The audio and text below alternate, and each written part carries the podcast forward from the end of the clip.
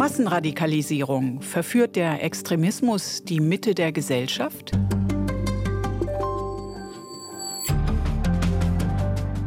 Die Corona-Pandemie hat gezeigt, dass extreme Ansichten mittlerweile in weiten Teilen und in allen Schichten unserer Gesellschaft Anklang finden.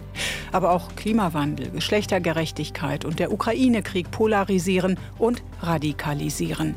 In Deutschland unterstreichen Verfassungsschützer inzwischen die Bedeutung von Krisen für Risiken der Radikalisierung der breiten Mitte. Julia Ebner, Extremismusforscherin am Institute for Strategic Dialogue in London und an der Universität Oxford, spricht sogar von Massenradikalisierung. Guten Tag, Frau Ebner. Guten Tag, hallo. Mattei fragt. Ein Podcast mit Sabina Mattei.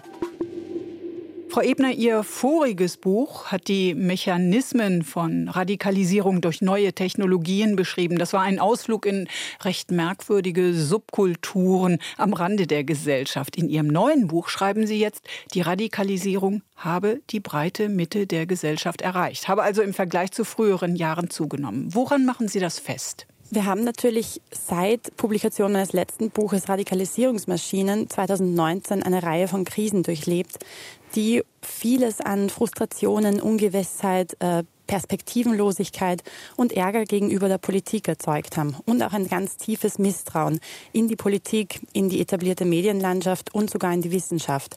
Also von Corona bis hin zum Ukraine-Krieg und zur jetzigen Wirtschafts-, Energie- und Inflationskrise. Das alles hat uns leider anfälliger gemacht für Verschwörungsmythen und radikale Ideologien, die ja oft ein, ein Ventil geben für Frustration und Informationsvakuum, ein Informationsvakuum füllen. Aber wie drückt diese Radikalisierung sich nach Ihrer Wahrnehmung aus? Worin zeigt sie sich im Mainstream?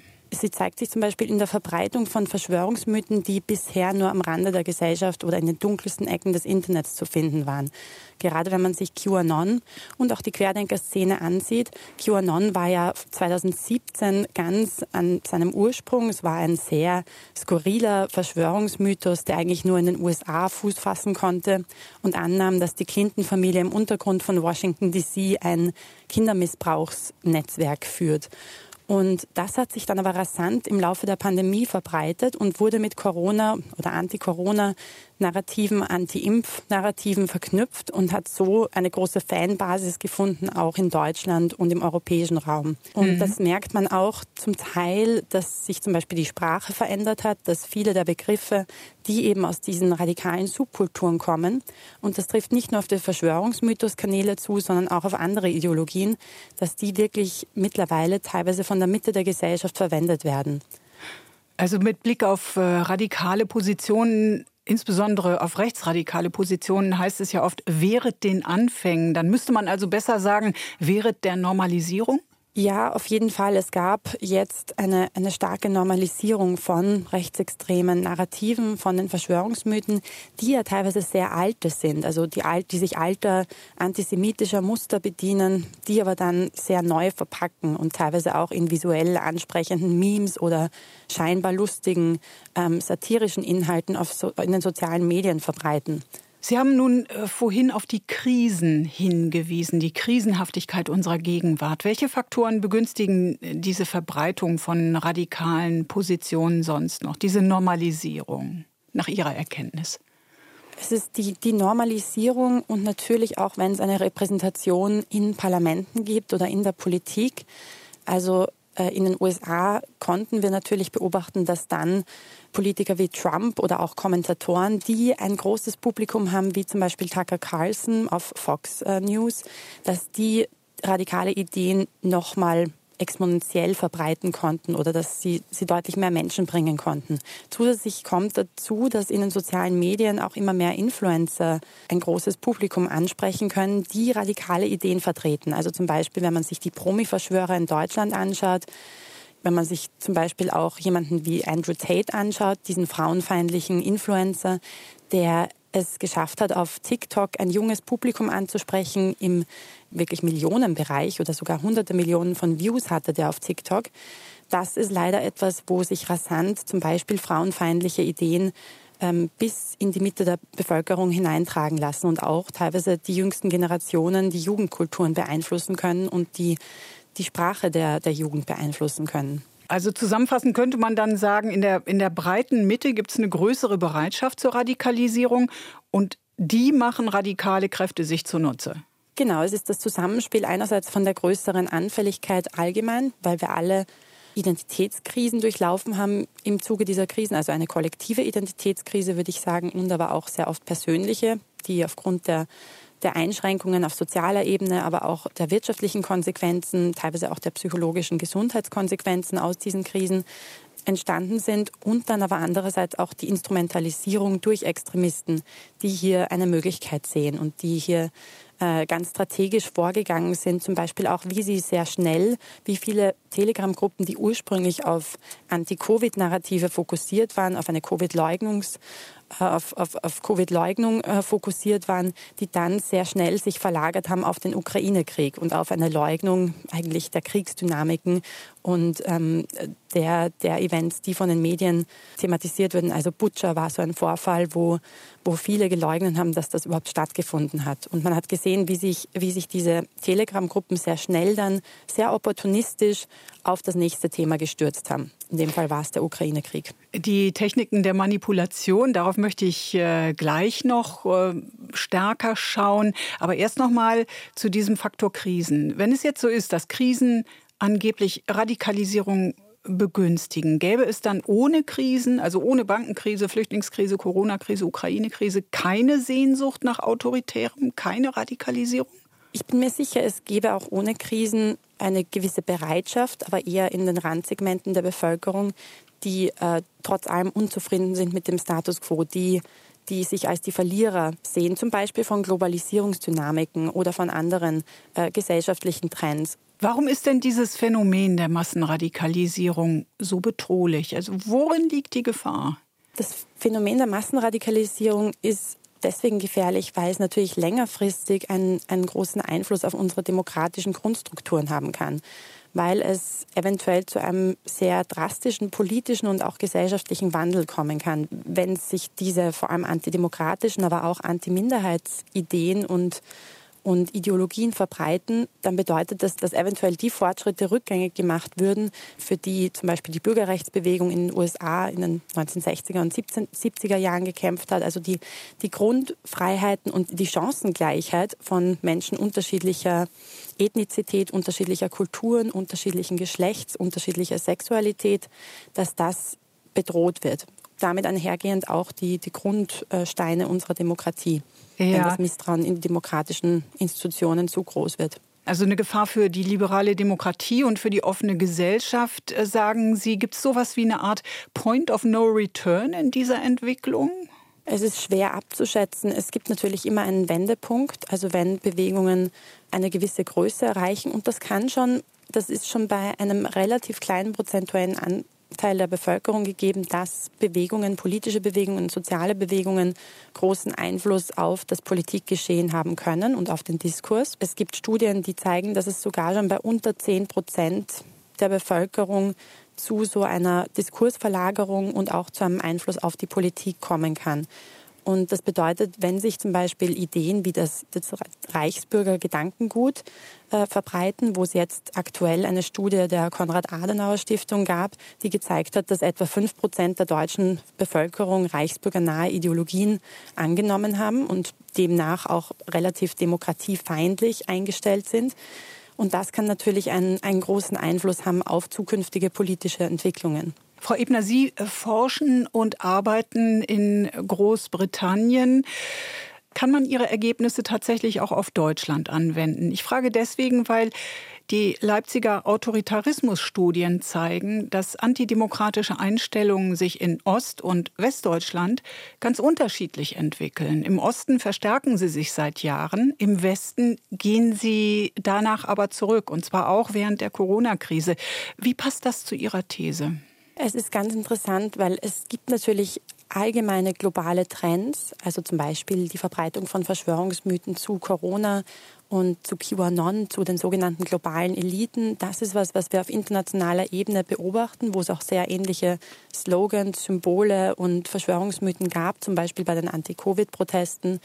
Und im Bereich der, der Demokratiefeinde und der, der Verschwörungstheoretikergruppen aber es gibt natürlich auch lokale Dynamiken. Ich habe für das Buch sowohl in Großbritannien als auch in Deutschland und auch in den USA geforscht.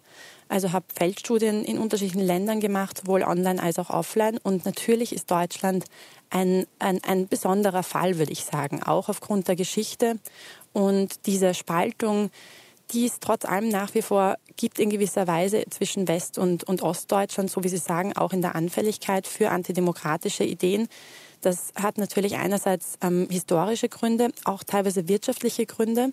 Also man sieht, dass sich zum Beispiel im Osten Deutschland sehr viel schneller diese Idee verbreitet, dass, ähm, dass Menschen auf der Verliererseite sind von, den, von der Globalisierung. Und auch die Idee, dass zum Beispiel die Grenzen Deutschlands nicht legitim sind oder Deutschland von den Gewinnermächten des Zweiten Weltkriegs regiert wird, das ist leider etwas, was sich in Ostdeutschland besonders ähm, stark verbreitet. Und das ist natürlich genau dieses Reichsbürger-Gedankengut oder was den Grundstein sehr oft bietet für diese Reichsbürger-Ideologien, auf denen dann sich auch noch andere Verschwörungsmythen aufbauen können. Diese Leipziger Autoritarismusstudie, äh, danach wären die Westdeutschen ja zum Beispiel resilienter gegenüber radikalisierten Positionen. Andererseits beobachtet man auch so eine Art Auflösung, also insbesondere sagen wir mal, im Südwesten Deutschlands, ähm, wo Menschen nach sogenannten grünen Maßstaben leben, aber andererseits überhaupt kein Problem damit haben, mit Impfgegnern, mit Putin-Freunden, Corona-Leugnern und so weiter ähm, auf äh, Demonstrationen zu gehen.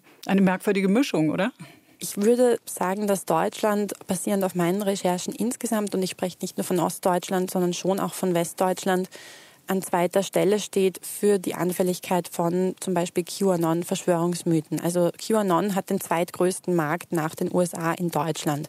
Allein was die, was die Mitgliederzahlen betrifft, zumindest von dem, was wir in den Online-Foren und online-sozialen Medien und auf Telegram beobachten können, wenn man die Zahlen aggregiert. Frau Ebner, Sie haben für Ihr Buch in extremistischen Gruppen aller Art recherchiert. In welchen ganz genau? Ich habe äh, mir einerseits eben Verschwörungstheoretikergruppen zum Beispiel wie QAnon und die Querdenker-Szene angeschaut, damit einhergehend auch ähm, radikale Pro-Russland-Aktivisten, Aktivistinnen, wo es eine sehr starke Verschmelzung gab zwischen diesen unterschiedlichen Gruppen. Ich habe mir aber auch äh, weiße nationalistische und neurechte Gruppen angeschaut, die auch hier wieder eine sehr starke ähm, Überlappung aufgezeigt haben mit der Klimawandelleugner-Szene. Auch hier war ich bei Veranstaltungen von Klimawandelleugnern zum Beispiel. Ich war auch bei der frauenfeindlichen Bewegung Incels und in der größeren frauenfeindlichen Community. Auch hier gibt es natürlich Überschneidungen mit der rechtsextremen Szene. Ich war teilweise auch bei, bei pro-russischen Demos und bei Anti-Covid-Demos und Impfgegner-Demos und fand es sehr spannend, wie sich eine Koalition gebildet hat aus diesen unterschiedlichen Rand- oder ursprünglichen Randgruppen und wie sie da auch durch diese Koalitionsbildung geschafft haben und durch diese neuen Netzwerke geschafft haben, ein, eine viel breitere Bevölkerung anzusprechen. Gerade das bei den Protesten zu Covid ist aufgefallen, dass hier nicht nur ganz extremistische Verschwörungstheoretiker und Reichsbürger zu finden waren, sondern auch Familienväter und Mütter, die gar nicht ursprünglich aus, aus radikalen Hintergründen ähm, kamen. Die Milieus, die Sie ansprechen, das sind, ähm, die werden üblicherweise der rechtsradikalen bis rechtsextremistischen Szene zugesprochen, aber nicht solche des linken Spektrums. Warum haben Sie die nicht untersucht? Sie sind mir natürlich notwendigerweise begegnet. Also ich habe auch keinen ideologischen Stempel auf diese Bewegungen ähm, getan, weil es eben eine, schon eine Dynamik gibt, die zeigt, dass immer mehr auch aus dem linken Spektrum anfällig geworden sind für Verschwörungsmythen gegen die sogenannten globalen Eliten zum Beispiel. Also gerade auch bei den Anti-Covid-Protesten hat man gesehen und bei QAnon sieht man auch, dass es hier Menschen gibt, die ursprünglich aus dem linken politischen Spektrum kamen.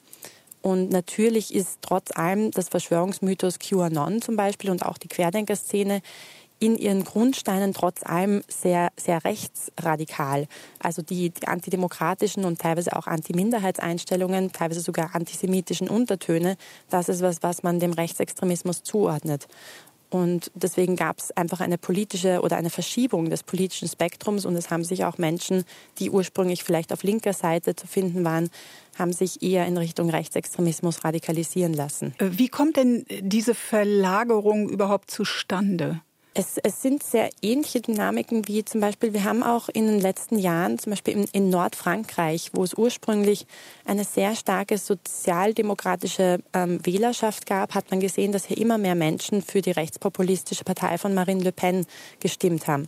Und viele der Frustrationen sind natürlich, also ganz unabhängig von der politischen Einstellung, richten sich gegen die Globalisierung, richten sich gegen eben die sogenannten globalen Eliten. Und das hat man auch bei Brexit gesehen, dass hier auch Menschen von aus dem linken Spektrum für Brexit gestimmt haben, obwohl es hier sehr viele Anti-Immigrationsnarrative gab und ultranationalistische Elemente, die in die Kampagnen eingeflossen sind aber es ist gerade die Anti-Establishment-Ressentiments, die hier auch noch mehr geschürt werden, ganz bewusst teilweise geschürt werden von rechtspopulistischen Parteien und auch von rechtsextremistischen Gruppierungen, sind etwas, was hier trotz allem auf Resonanz stoßen. Und das ist auch das interessante Phänomen, das ich teilweise auch in dem Buch untersuche, dass hier mit Menschen die ursprünglich eventuell aus, sogar aus, aus intellektuellen Kreisen oder aus der bürgerlichen Mitte kommen oder eben aus linken politischen Kreisen, dass hier in Wirklichkeit alle auch anfälliger werden für antidemokratische und Anti-Minderheitseinstellungen und, und Verschwörungsmythen. Welche Strategien sind das denn nun konkret, die extremistische Gruppen und radikale Gruppen anwenden, um den Mainstream zu manipulieren?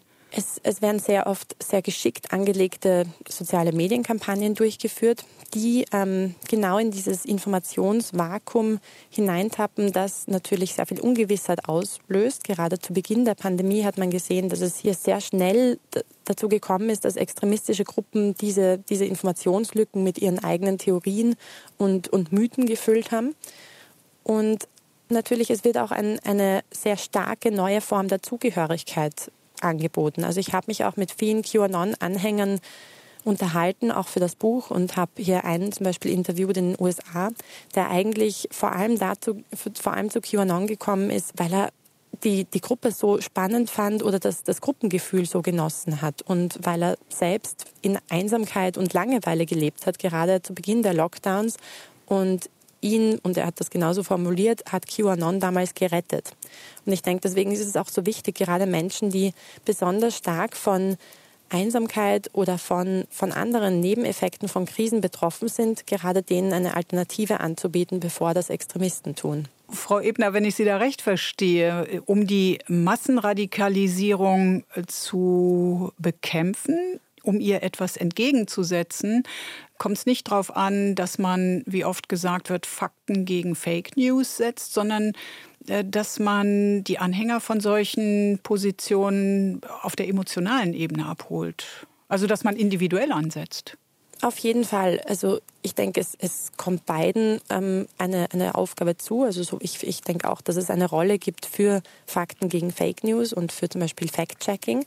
Aber viel wichtiger, gerade im Verschwörungstheoretikerbereich, ist es, an den emotionalen Bedürfnissen anzusetzen. Jedes Verschwörungsmythos erfüllt auch immer einen psychologischen Zweck.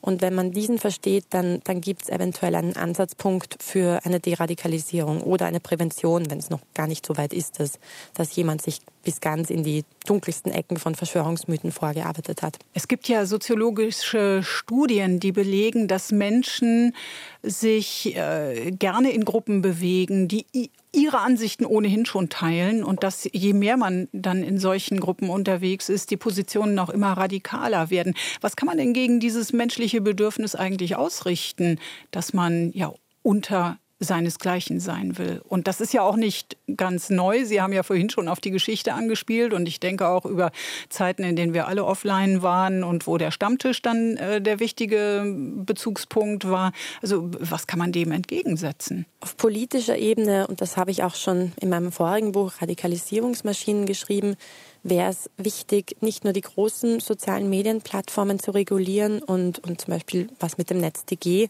mit dem Anti-Hassrede-Gesetz passiert ist, also hier dafür zu sorgen, dass eben teilweise auch diese Filterblasen aufgebrochen werden und zumindest keine hassvollen und gewaltvollen Inhalte mehr zu finden sind in diesen geschlossenen Gruppen oder in diesen, eben in diesen Filterblasen. Aber es, es werden leider, äh, ist es zu einer sehr starken Online-Migration in Richtung verschlüsselte Plattformen wie Telegram gekommen, wo man jetzt wirklich Tausende von Kanälen zu, von Verschwörungstheoretikern finden kann und wo tatsächlich keine Informationen mehr von außen da hineindringen und äh, dieser Verstärkungseffekt, den Sie angedeutet haben, auch stattfindet, also wo eine, eine sehr schnelle Radikalisierung teilweise stattfindet. Es wäre wichtig, auf politischer Ebene auch diese kleineren Plattformen zu regulieren und, und wirklich zu schauen, dass, dass zum Beispiel hier zumindest keine gewaltvollen Inhalte und keine hassvollen Inhalte mehr zu finden sind. Sie haben ja vorhin mal gezeigt, wie Deutschland, wie in Deutschland besondere Bedingungen herrschen, die einer Massenradikalisierung auch Vorschub leisten können. Welchen Stellenwert hat die Bundesrepublik eigentlich so als Ziel von Destabilisierung und Massenradikalisierungspropaganda gerade im Netz? Deutschland ist ein strategisch wichtiger Ort, gerade für, für internationale Akteure wie zum Beispiel Russland. Also man sieht zum Beispiel in der russischen Propaganda, dass sich die russischen Staatsmedien RT äh, Deutsch und Sputnik ein, eine sehr klare Strategie verfolgen der Destabilisierung in Deutschland, natürlich auch in, in ganz Europa, im ganzen EU-Raum, aber dass Deutschland hier eine, eine strategisch wertvolle Rolle einnimmt. Also es gab hier sehr starke Bemühungen, zum Beispiel die, die Randgruppen in den letzten Jahren zu bestärken in ihren Verschwörungsmythen und, und zum Beispiel Impfgegner-Narrative wurden bestärkt von diesen russischen Staatspropagandamedien. Und das hat auch dazu geführt, dass es dann eine, eine Zusammenkunft gab von einerseits Covid-Verschwörungstheoretikergruppen und jetzt der pro-russischen Aktivismusbewegung. Also, dass es diese Verschmelzung gab, weil eben Deutschland schon sehr lange ein Hauptzielland ist für russische Propaganda und für eine langsame Destabilisierung, die über eine Polarisierung stattfinden kann. Die Schilderungen in Ihrem Buch sind sehr eindrücklich und zwar so eindrücklich, dass die Lektüre auch ganz oft ziemlich unangenehm ist für die Leserin. Wie haben Sie sich denn in der Gesellschaft solcher Leute gefühlt, solcher Radikaler? Ich habe mittlerweile es geschafft, denke ich, meine eigene Identität genug von diesen Gesprächen und von diesen Identitäten, die ich annehme, für die Recherchen zu distanzieren.